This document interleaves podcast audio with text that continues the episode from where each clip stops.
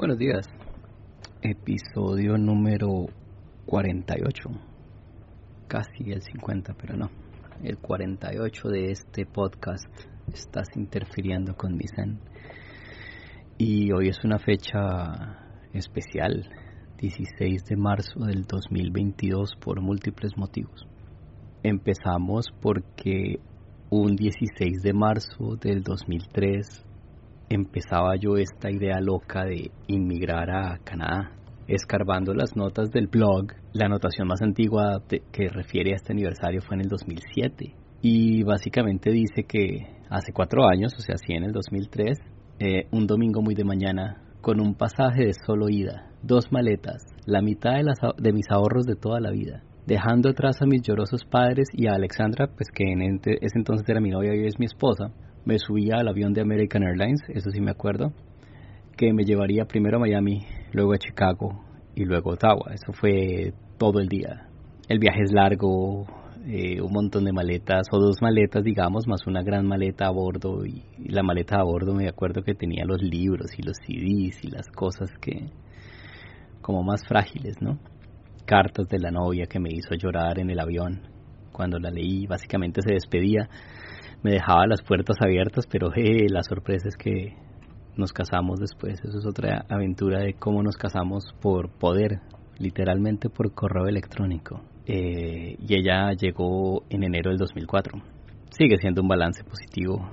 Como decía yo en esa primera anotación del blog, se siente muy raro volver a Colombia, al país que lo vio a uno nacer, pero volver como turista, ¿no?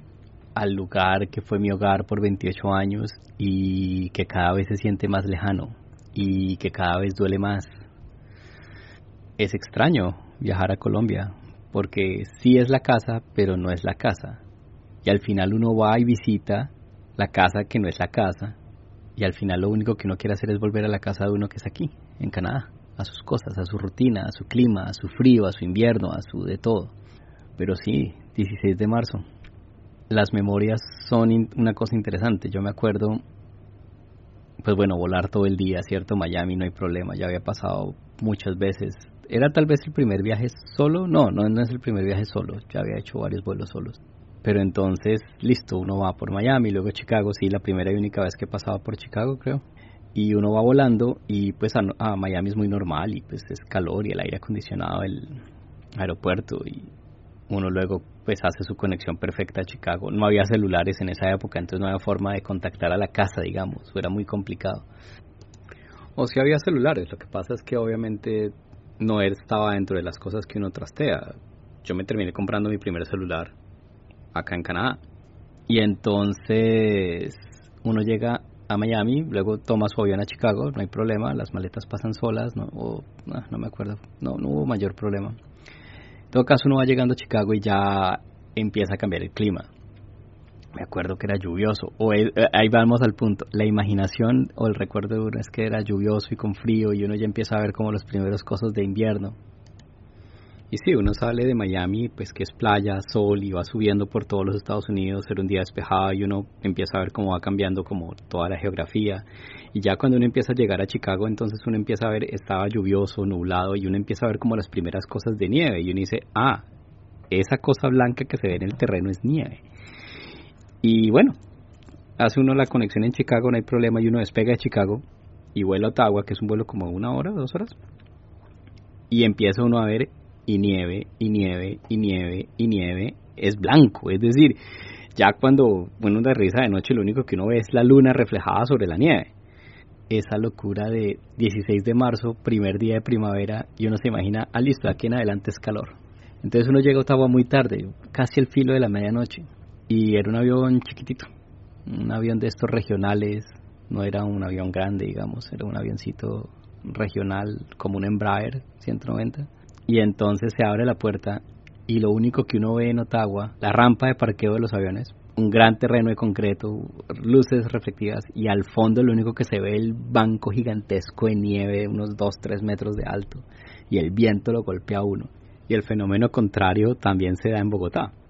uno viene del invierno acá, donde el aire es frío, fresco, y pues el aire acondicionado del avión es frío, y uno aterriza en Bogotá y mientras está dentro del aire acondicionado del aeropuerto, pues es muy normal, pero me acuerdo también llegando a Bogotá, pues de noche, que son que 5, 6 grados, 9 grados, no importa, pero se abre esa puerta como que va al parqueadero, como ya la zona pública se abre. Y es este esta nube de calor humano es decir, es una sensación, pero sí, eso que lo golpea a uno, esa onda de vapor de, de todo el mundo esperando y gritando y, y, saludando, y el smog del carro y calor humano y concentración, y entonces uno dice, es como, llegué a Bogotá.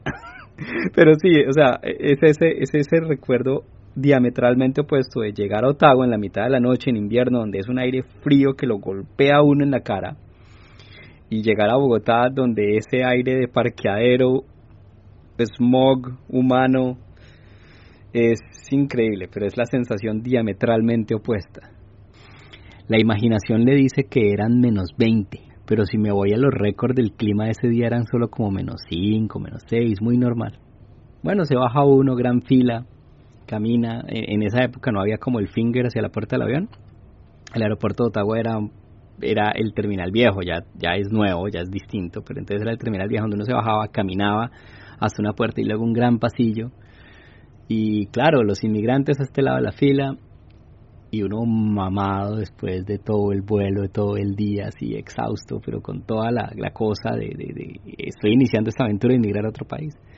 Cuando me ven dos estos, estos dos muchachos de aduanas, eran jóvenes, era el turno de la noche, es decir, cuando llegué dice, wow, bienvenido, llegaste en el día más cálido del año, yo apenas abro como, what? con mamá y en inglés. Entonces, sí, bienvenido al, al, clima, al, al, día más caliente del año. Yo lo sentía como menos 20 cuando en realidad eran como menos 5, menos 6. Y aquí buscando por internet, a medianoche del 16 de marzo, que es más o menos cuando yo llegué, la temperatura era solamente de menos 7. Pero claro, en la imaginación de uno uno lo siente como menos 20, como algo así atroz, y no, la, la ciencia dice o la cuestión dice que era solamente menos 7 que se sentían como menos 8, eh, con una humedad relativa del 90%, viento a los 4 grados de 2 kilómetros por hora, pero uno se lo imagina muchísimo peor, es decir, con el windshield aquí decía que eran menos 8, menos 10, pero uno se lo imagina menos 20. Y sí, cuando abren la puerta del avión, lo único que uno ve es ese banco de nieve, la caminada, bueno, y uno exhausto y ya. El trámite, eh, contar la plata que uno lleva encima, los documentos, todo eso se demora un par de horas. Al final, un muy buen amigo con el que yo había trabajado me dijo: Cuando llegue, llámeme y se va para mi casa, usted no va a gastar hotel. Yo tenía dispuesto a gastar hotel y tenía la reserva y tal. Y dijo: No, fresco, eso se cancela y ya, no, no le cobran nada. Y sí, me alojó en su casa un par días esa es otra historia, pero es como le juega a uno el truco esta, eh, la imaginación, ¿no? Uno se imagina que es menos 20 y no, es solamente menos 10, pero claro, la primera vez que yo veía invierno de frente y en forma. No he conseguido los números de vuelos ni los tipos de avión, eso es otro hobby que yo tengo, pero no, no, no he conseguido ningún récord que vaya hasta atrás del 2003.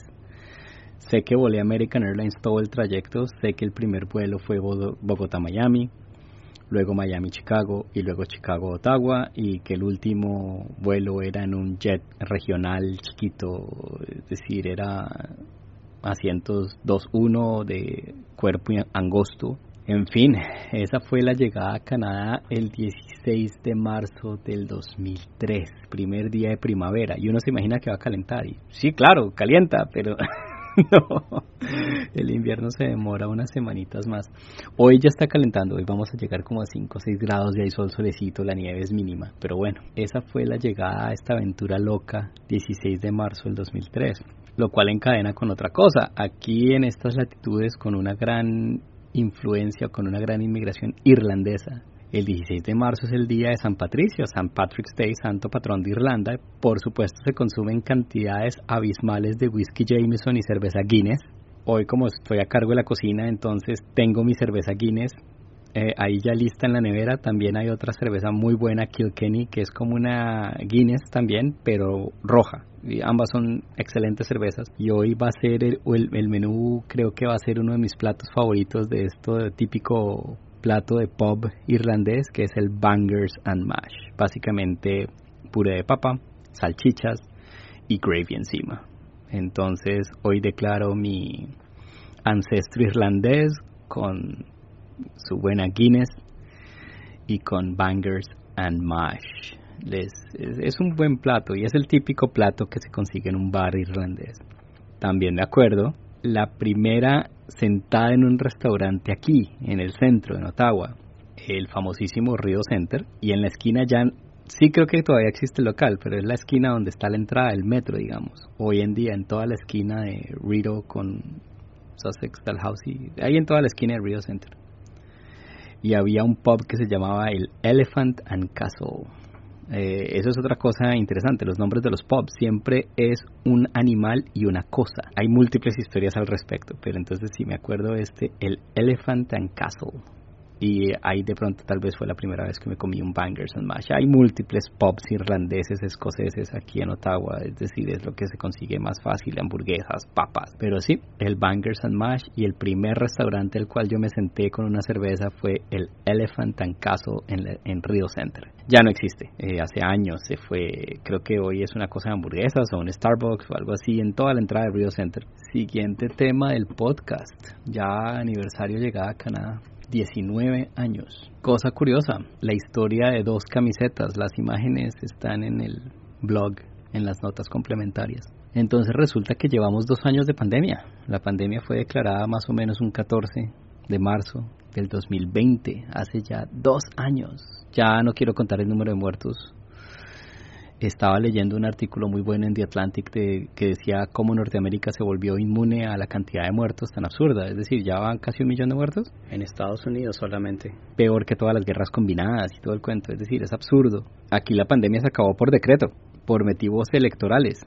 Eh, aquí como muchas veces lo he repetido, la salud es una cuestión provincial, se maneja por provincia a pesar de que el gobierno federal maneja ciertas bases, digamos, ciertos lineamientos básicos. Pero entonces el premier de Ontario esta elección ahorita, eh, va, ojalá pierda, es un desastre, pero entonces él llega y dice, no, sí, los medidores de... Primero, desde diciembre se dejaron de contar los casos, ¿no? Dice, aquí ya no hay pandemia, dejamos de contar los casos, entonces los reportes se vuelven mucho más complicados. Eh, ya no se cuentan casos, ya no se hacen pruebas PCR, ya nada. Es complicado, ya solo quedan pruebas rápidas. El man guardó 5 billones de dólares que le dio el gobierno federal, los guardó en, en, el banco y nunca los gastó para la pandemia. Millones de test rápidos nunca los usó y ahora sí ya los liberó izquierda y derecha, pues porque básicamente se van a pasar. Ese es el problema, los, están a punto, o no a punto de vencerse. Pero bueno, entonces el, por motivos electorales dice, no, ya aquí se acabó la pandemia, ¿cuál máscara, cuál nada, cuál límites de capacidad? Abramos todo. Y en esos primeros meses de la pandemia donde todo era como una incertidumbre brutal, un grupo local que se llamaba el 36 Chambers contactó como a este grupo de hip hop, el Wu-Tang Clan. Les dijo, el banco de comida de Ottawa necesita ayuda y el Wu-Tang Clan llegó, hizo un tweet. En menos de 48 horas recuperaron 280 mil dólares. Entonces ese grupo de 36 Chambers, pues es, es una de estas múltiples caridades que se montan de una noche para otra y esperemos que, que la plata sí haya llegado al Food Bank. Obviamente esas caridades la mayor parte es para evadir impuestos. Es la típica cuando uno va al supermercado y dice quiere donar un dólar a tal cosa. En realidad ellos reciben la plata, usted les regala uno o dos dólares, lo que usted quiera regalarles, eso entra a la plata del supermercado y luego el supermercado baja esa plata libre de impuestos. Y ahí es donde uno les cree que va a ser la donación directamente pero en realidad usted le está ahorrando los impuestos al, al, sobre esa plata al supermercado. De ahí a que tanta plata llega verdaderamente a la caridad, muy distinto. Yo prefiero donarle directamente a la organización. Pero en este caso, el 36 Chambers, este grupo de gente, obviamente montó la caridad, montaron 280 mil dólares para el Food Bank de, Ottawa y decidieron celebrar la cosa con una camiseta. Y esto fue más o menos patrocinado también por la alcaldía de Ottawa en estos primeros meses de, de pandemia. Estamos hablando del abril segundo del 2020 y obviamente me compré la camiseta. Es una camiseta cara, digamos, como 30 dólares pero digamos que es por ayudar. Esa fue la camiseta que yo creo que es la apertura de la pandemia aquí en, en Ottawa. Y curiosamente, pues pasan dos años, eh, llegamos a la, a la toma camionera de Ottawa, el desastre que fue para Ottawa esas tres, casi cuatro semanas. Y una persona dijo, empezamos con, o empezaron en Twitter con, es que quiero que Ottawa sea aburrida. Ottawa es una ciudad aburrida, es una ciudad gubernamental, no pasa nada. Y entonces dice, queremos que Ottawa sea aburrida. Y entonces esta mujer en Twitter, Jess Rock, o así es como se llama en Twitter, es fotógrafa y pues está en Twitter, dijo voy a hacer un diseño. Llegó y se montó el diseño y dice voy a vender camisetas, toda la ganancia de estas camisetas o toda la plata que yo recoja va para tres caridades aquí en Ottawa. Ottawa es un hub para las poblaciones indígenas que van al norte. Las tres caridades que soporta esta camiseta de Make Ottawa Boring Again montó esta idea, yo, yo hago la camiseta y la diseño y la O es la misma O del tren y del bus. Es un diseño, me gustó, local. Pero entonces es el Milwashing Lodge, que es un centro de soporte para mujeres y niños indígenas de las primeras naciones Inuit y Métis, con programas y servicios, pues dentro de su respetando la cultura. El uh, Corner Store Housing for Women, que es un centro de ayuda y de refugio para mujeres maltratadas, y la Liga Canadiense contra el Odio de Anti-Hate Network Canada, que mantuvieron informados totalmente durante este convoy, eh, es decir, eh, haciendo perfiles y de la gente que impulsaba esta idea y de cómo es literalmente un movimiento, o un movimiento de supremacía blanca que todavía está. Pero bueno, esas son las tres caridades que soportó esta camiseta de Make Ottawa Boring Again. Y entonces esas son las dos camisetas del inicio y fin de la pandemia. Y pasamos a otro tema que es como más interesante, no sé, es decir, vamos a hablar de pornografía. En mi línea de Twitter se atravesó esta investigación de la doctora Kate Lister. Ella en Twitter va bajo el nombre de Horse of Yore y es como encadena esta historia de sexualidad e historia, ¿cierto? Ella encadena las dos cosas. Y ella se monta en esta investigación que ella dice que nadie pidió y es cómo la generación que nació en los 70s, 80s y hasta los 90s eh, era la última generación que vio o usó eh, material, revista pornográfica, pero impresa. Eso ya no se ve. Playboy, Penthouse, todas quebraron. Eh, pero entonces esa era, era esa cosa de la revista pornográfica, pues que es un fenómeno totalmente de los 70 Entonces la revista pornográfica y es la tradición o, la, o el fenómeno que pasa en Inglaterra. Ella se centra mucho sobre Inglaterra y a veces en Norteamérica, donde se encontraban revistas pornográficas botadas en los parques o en los bosques públicos, ¿cierto? Al lado de las casas. Y entonces ella puso en Twitter, investiguemos esto, porque tengo la idea, pero no tengo ningún tipo de material. Y miles de personas, sobre todo en Inglaterra, le pasaron información y fotos y de por qué lo hacían y cómo lo hacían. Y, y es básicamente lo que me llama la atención es que es un fenómeno que no se produce en, en Latinoamérica, hasta donde yo me enteré. No, no, ese fenómeno no existe en Latinoamérica. Entonces, básicamente, sí se dejaban revistas pornográficas en los parques y en los bosques y en los pequeños arbustos alrededor de la ciudad y se pasaba la información como por secreto, ¿no? Hay un hay una revista tal aquí o una bolsa con revistas en tal sitio o en cabañas abandonadas o lo que sea. Más de uno se lo encontró por error. Y entonces a veces narran como peladitos de 7, 8 años, ven la revista y como, oh por Dios, ¿qué es esto? Y sabían que estaba mal, pero también era la super curiosidad de qué es esto, ¿no? Había mucho que le, que le impactaba la foto. Pues primera vez que veían una mujer desnuda. La, la desnudez es algo que muchas veces no se maneja en una casa. Entonces estos pelados, por lo general hombres, porque curiosamente no ninguna mujer dice que ha descubierto una revista pornográfica en un parque, no eran solo hombres, la mayoría, o que tienen ese recuerdo y entonces más de uno era como lo chocante que se veía el, sexo femenino desnudo, ¿cierto? Nunca habían visto una mujer desnuda, ni siquiera la mamá. O sea, entonces era la, la, leyenda, ¿no? De que, ah, me encontré la revista y muchos la guardaban, otros la dejaban ahí porque era imposible llevársela a la casa. Entonces, hay dos orígenes, básicamente, esta investigación dice que básicamente hay dos orígenes de la razón por la cual se empezaban a dejar revistas pornográficas en los parques. Una era para deshacerse de la evidencia. Usted conseguía una revista, pero no la podía mantener en la casa. Eh, la mamá llegaba todavía y se le metía al cuarto a limpiar. Eh, entonces no se podía mantener en la casa. Eh, la otra es que hay renovación en la casa, vamos a pintar el cuarto, nos estamos trasteando dice, oh por Dios, tengo que deshacerme de esta revista. Entonces lo primero es, me voy al parque y las botaba en el parque. El otro punto es como para mantener la tradición. Entonces literalmente una persona que se encontraba esta revista pornográfica en el parque llega un momento en la vida en que sabe que voy a tener que pasar la tradición a la siguiente generación y las dejaba en el parque. Esos eran los dos motivos, es decir, era no poderse deshacer de la colección o de la revista o de la colección de revistas en la basura de la casa y mucho menos en la, en la, en la cosa del reciclaje, ¿no?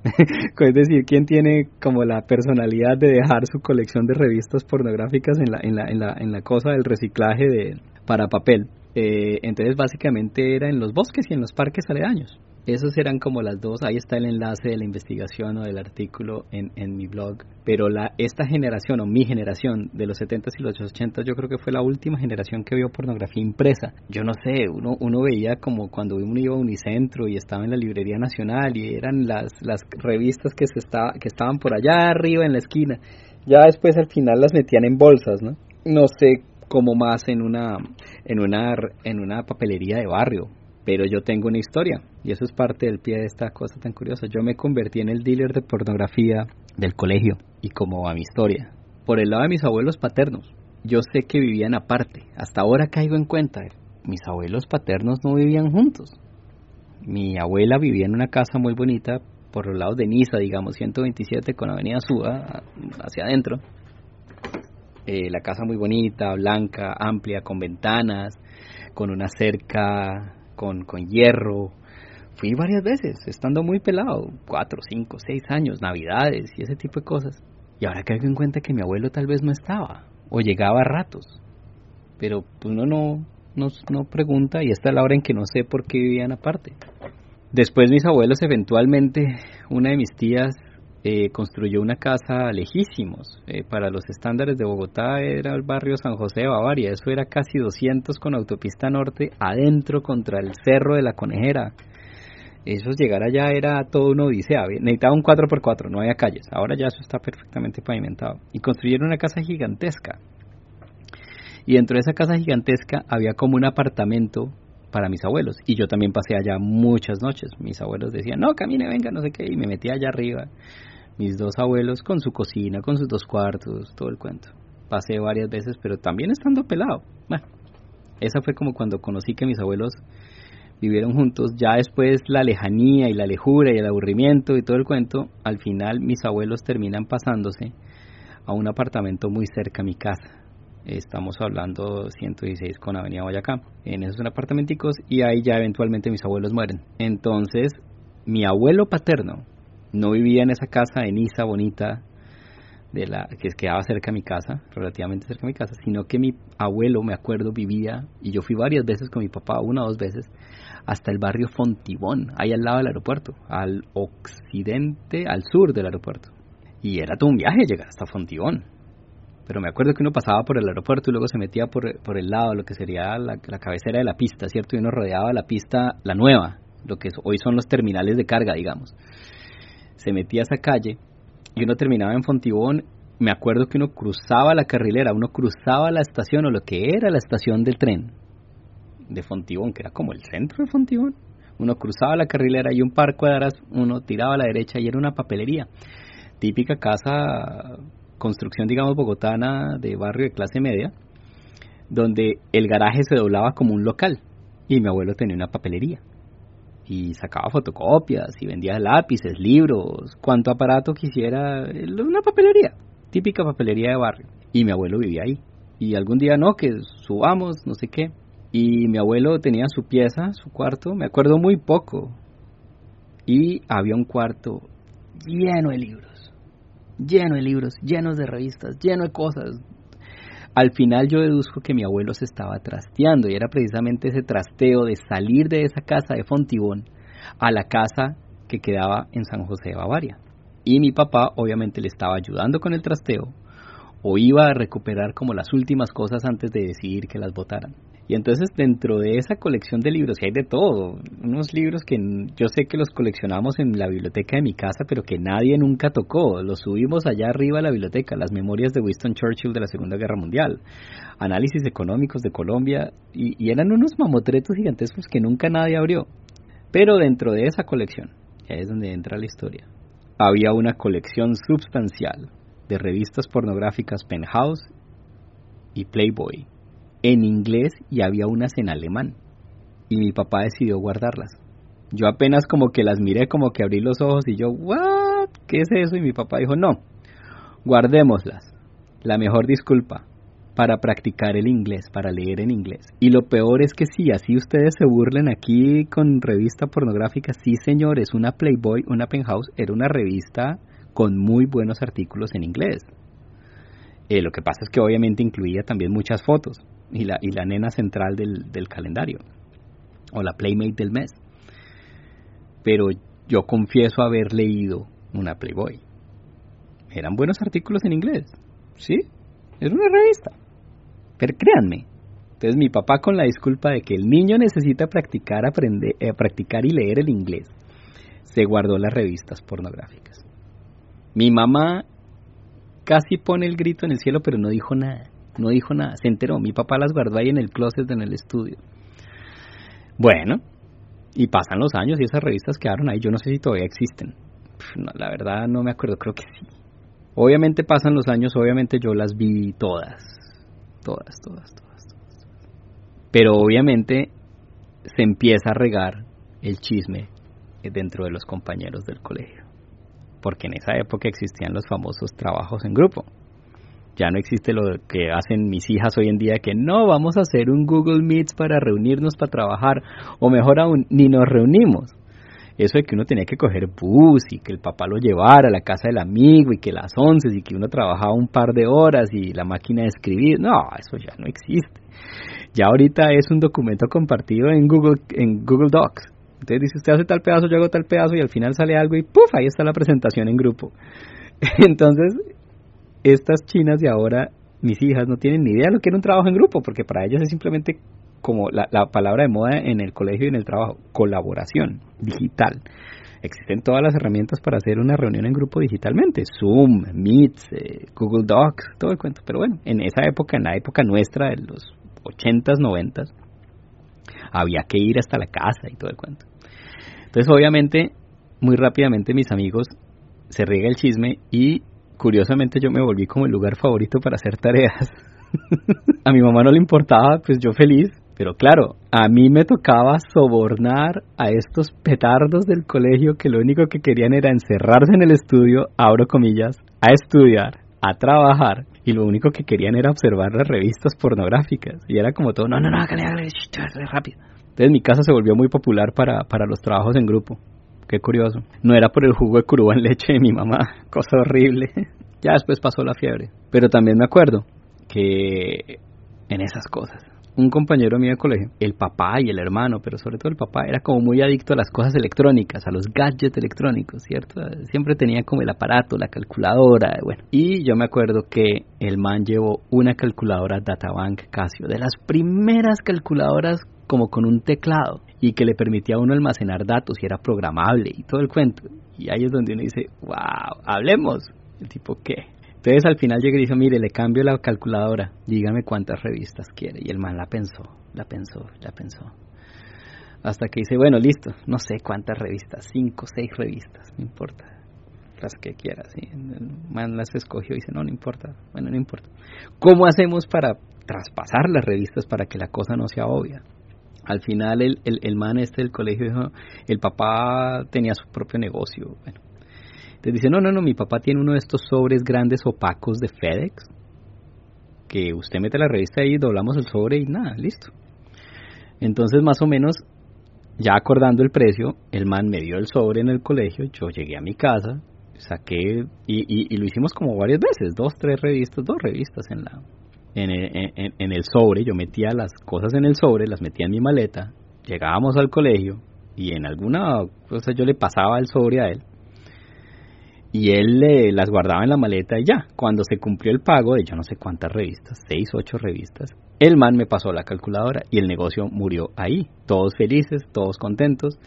Lo peor creo que pasó es que alguien sacó la revista del sobre en una clase de ecología humana y yo apenas abrí los ojos como dice yo no tengo aquí nada que ver y la volvieron y la cerraron y bueno, no importa, eso fue como lo peor, eso fue como lo más cercano.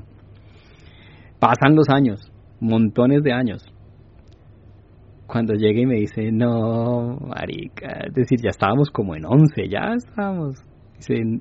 Mi mamá me descubrió la revista. No, la levantada y el regaño y el drama y toda la vaina que usted, ¿dónde lo saca? Entonces, este, este man, compañero mío, era como el compañero, era el hermano menor le echaron toda la culpa al hermano mayor y el hermano mayor no tenía ni idea del hermano mayor, pero yo no tengo nada que ver. Usted me está corrompiendo al niño. No, el man dice que eso fue una cuestión tétrica en la casa, es decir, y yo le dije, no, ya nada que ver, usted se queda con esa vaina, ese libro suyo. Y ahí murió la historia. Pero sí, me convertí en el dealer de pornografía del colegio. Ah, bueno, entonces echemos para atrás. ¿Cómo llegó mi abuelo a tener semejante colección de revistas pornográficas en inglés y hasta en alemán? resulta que el mismo tío o el esposo de la tía que construyó la casa por allá lejos en San José, Bavaria, él viajaba mucho. Él viajaba permanentemente a Estados Unidos y Alemania. Tenía una firma de importación de equipos electrónicos, médicos sobre todo y obviamente el man compraba un montón de revistas. Entonces yo creo que mis primos también tuvieron acceso, mis primos por parte de esa familia también tuvieron amplio acceso a esas revistas pornográficas.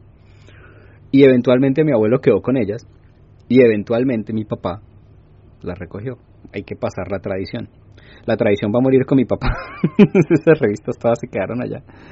Y ya no tiene sentido guardar una revista pornográfica. Pero entonces así es como llegaron esas revistas a mí. Este tío que viajaba mucho, Estados Unidos y Alemania, se las compraba. Las revistas iban como de los 70 a los 80 mm, Ya después paró la cosa, o no sé, o ese fue el pedazo de colección que tenía mi abuelo. Pasó a mi papá y luego pasó a mí. Pero entonces, la estética de una revista pornográfica, la fotografía como tal, que para hoy en día, para los estándares de hoy en día, son casi fotos artísticas, son casi fotos, sí, o sea, ¿siguen siendo pornográficas esas fotos? No, hoy en día esas fotos son casi artísticas, son desnudos bonitos. La mayoría de las mejores fotografías de Playboy son tomadas por mujeres fotógrafas. Hay un artículo en Vice que es la historia de Suze Randall. Suze Randall es una de las fotógrafas de Playboy y Penthouse más exitosas. Las mejores fotos son de ella. Y era curioso, la estética de la revista, de la fotografía de la revista Playboy es hecha por mujeres, pero para un ojo masculino. O eso fue lo que ellas diseñaron, digamos. Entonces es, interesante que las fotógrafas eran mujeres fotógrafas y tiene sentido. Una mujer en los 70s, en los 80s, una mujer que decide posar desnuda, pues es mucho más fácil posar desnuda ante una mujer que ante un hombre. Y entonces ellas rápidamente acapararon el mercado. Ese es un dato curioso. Ahí está el artículo de la revista Vice. Otro artículo interesante vía Mashable de Mark Hay el 16 de febrero del 2020, hace dos años. Dice cómo la generación de millennials, precisamente estos millennials que se criaron con pornografía gratuita, digital. Eh, mucha gente le apostó a la muerte de la industria pornográfica. Se acabaron las grandes casas, ¿no? Penthouse, Playboy, el medio impreso se acabó. Y el medio digital era gratuito. La mayoría es, gratuita. Sin embargo,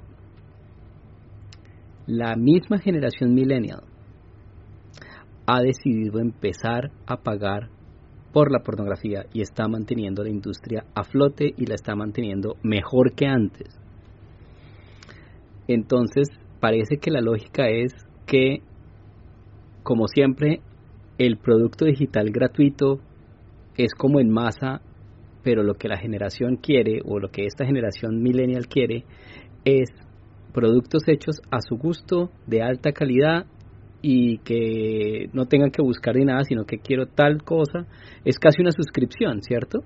Y la consumen, como cualquier otro producto digital, pero entonces para aumentar la calidad, para que sea lo que ellos quieren, como lo quieren, cuando lo quieren, entonces están pagando por la pornografía están pagando las suscripciones o por las películas. También ha habido un cambio muy grande en la industria. Eh, uno de mis referentes es Erika Lust. Ella es una mujer danesa, creo que psicóloga, que termina en España. Ella escribió una novela erótica, pero le quedó el bicho así en la cabeza y empieza a hacer su propia firma de pornografía. Eh, tiene como cuatro o cinco canales en este instante. Pero ella lo centra sobre un porno feminista con respeto a la mujer, donde la mujer no es humillada ni subyugada o por el hombre, sino que está en control de la situación tiene en cuenta su placer. Y aparte de eso, unos estándares de visibilizar el trabajo, sí, llamémoslo trabajo sexual de una mujer en una película pornográfica, donde tiene un buen salario, donde tiene refrigerios, donde tiene un equipo de producción profesional, la calidad es muchísimo mejor y obviamente tiene una línea de, de historias pornográficas mucho más cercana a este sentimiento feminista. Ella ha escrito varios, hay dos o tres libros gratuitos de cómo rodar porno, por qué y cómo lo hace, pero ya es en un entorno de respeto y de empoderamiento a la mujer. Ya tenemos otros discursos un poquito endulcorados como el de Amaranta Hank en Colombia, que ella es una de esas pioneras de la webcam de la industria webcam en, en Colombia. Hay otro discurso muy interesante de Amarna Miller.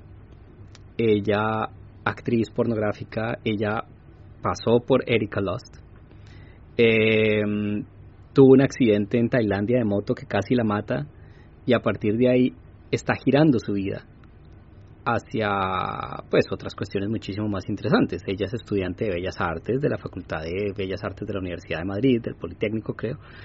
Eh, sin embargo, ella decide a conciencia dedicarse a la pornografía, pero ya está cambiando y se está dedicando a muchas otras cosas. Eh, otro dato así interesante que no le he podido verificar mucho, creo que sí. Yo no me he visto eh, Games of Thrones a esta altura, pero sí sé que es una serie que tiene bastante sexo. Está bien cargada de sexo, muchas escenas desnudas, muchas escenas complicadas. Y ninguna actriz mainstream, digamos, digamos de buena reputación, se le medía hacer las escenas. Entonces el director de Games of Thrones empieza a utilizar actrices porno. Una de ellas, Samantha Bentley. Y ella estuvo en Games of Thrones. Claro, cuando ya después despega Games of Thrones, ahí es donde todas las, todas las actrices mainstreams que no se considerarían capaces de hacer esas escenas tan arriesgadas, ahora sí, ay sí, bueno, hagámosla. Y ahí están. Pero bueno, no sé, ya, suficiente, dejemos ahí con el tema de la pornografía, los enlaces están en mi blog. Resulta que este fin de semana cambió la hora, es de estas tradiciones que uno tiene en estas latitudes nórdicas, la hora de verano. Hace como un par de años, un miembro de Parlamento de Ontario Ah, pasó una ley y la logró aprobar, la ley 124 de Ontario, donde proponía acabemos el cambio de hora. Y todo el mundo está mamado, es de esas cosas que todo el mundo dice, pero ¿por qué todos los años cambiar relojes para adelante y para atrás? Eh, en fin, descuadra el sueño, esa hora es fundamental, le descuadra uno el día totalmente. Él pasó una ley y pasó en el Parlamento de Ontario, ah, donde básicamente era acabar el cambio de hora. Y la ley quedó aprobada pero no se ha ejecutado. ¿Por qué? Porque dentro de la ley, Ontario le tiene que consultar a los dos vecinos más grandes, que son Quebec y el estado de Nueva York. Quebec dijo, lo que usted haga yo lo hago, pero yo no hago nada. ¿Cierto? Entonces, Quebec también pasó una ley similar. Todas las provincias están pasando leyes similares donde dicen, sí, queremos acabar el cambio de hora, pero como que nadie hace nada. Y el gobierno de Ontario le pasó la nota al Estado de Nueva York. obviamente la pandemia, cambian de gobernador en el estado de Nueva York, sale Larry Cuomo, todo el cuento, en todo caso eso ha quedado como, ajá, como diluido, como por años, dos, tres años. Entonces la ley es la ley 214 del 2020, entonces es también otra ley pandémica. Fue puesta por Jeremy Roberts, que es de Nipian, de la circunscripción municipal, digamos, a nivel provincia de Nipian. Y ya es el acto del 2020 para el cambio de hora, la ley 214. Entonces sí, se consulta a Quebec, se consulta a Nueva York, obviamente Nueva York no ha hecho nada. Y por ahí sale la noticia de que el Senado norteamericano, en, bajo Joe Biden, acaba de pasar una ley proponiendo acabar la hora de verano, o básicamente que Estados Unidos queda en el Daylight Savings Time. Eh, y ahora pasa al Congreso de los Estados Unidos. Entonces parece que, como siempre, si pasa la ley en los Estados Unidos, Canadá simplemente la va a adoptar federalmente y todas las provincias que tenían leyes aprobadas pues la, la hacen efectiva. Entonces por fin es posible que Daylight Savings Time del 2023 sea el último. Como ya lo había dicho antes en, en el podcast, eh, yo tenía el ritual de cuadrar los relojes cuando la hora va para adelante y para atrás. Yo tenía el ritual, eso está en uno de los capítulos de, del podcast. Entonces es posible que este sea el último salto. Ojalá. Es decir, es increíble cómo una hora cambia todo. Eh, de trastorno en el sueño, el horario, bueno, todo. Es una hora. Pero bueno, entonces esperemos que el Daylight Savings Time sea permanente en Ontario a partir del 2000 23. Ya para cerrar, hoy también 16 de marzo, eh, creo que alrededor del mediodía hay una conferencia de prensa del Jet Propulsion Laboratory sobre el progreso de la misión del telescopio James Webb. Las primeras imágenes de calibración fueron el 11 de febrero del 2022 y ahí están en el blog. el, espejo está todavía sin alinear y, y, es básicamente lo que se ve en el blog, es la misma estrella reflejada como 18 veces y también hay una selfie del espejo, super movida porque se ha estado calibrando todo el tiempo. Yo creo que hoy en la rueda de prensa, y la voy a poner cuando la logre, pero creo que hoy van a anunciar como la primera imagen alineada del telescopio. Es muy probable. Y dejemos ahí. Eh, capítulo 48, 40 minuticos del podcast. Estás interfiriendo con mi Zen. You're messing with my Zen. Y ahí está el enlace en el Linktree de Buy Me a Coffee. Si quieren continuar soportando la causa. Obviamente hay muchísimas causas que valen muchísimo más la pena. Pero nada, 40 minuticos desde la primavera al Ottawa, casi 6 grados, sol solecito, ya casi sin nieve.